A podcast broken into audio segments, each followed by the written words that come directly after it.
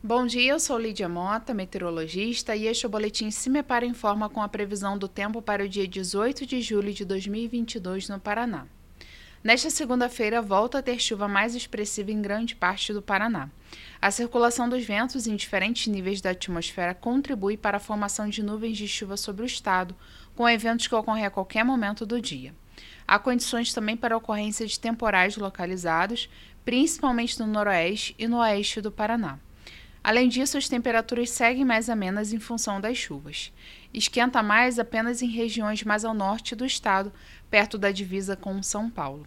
A temperatura mínima está prevista para Palmas, com 6 graus, e a máxima deve ocorrer em Loanda, com 30 graus. No site do CIMEPAR você encontra a previsão do tempo detalhada para cada município e região nos próximos 15 dias. www.cimepar.br CIMEPAR Tecnologia e Informações Ambientais.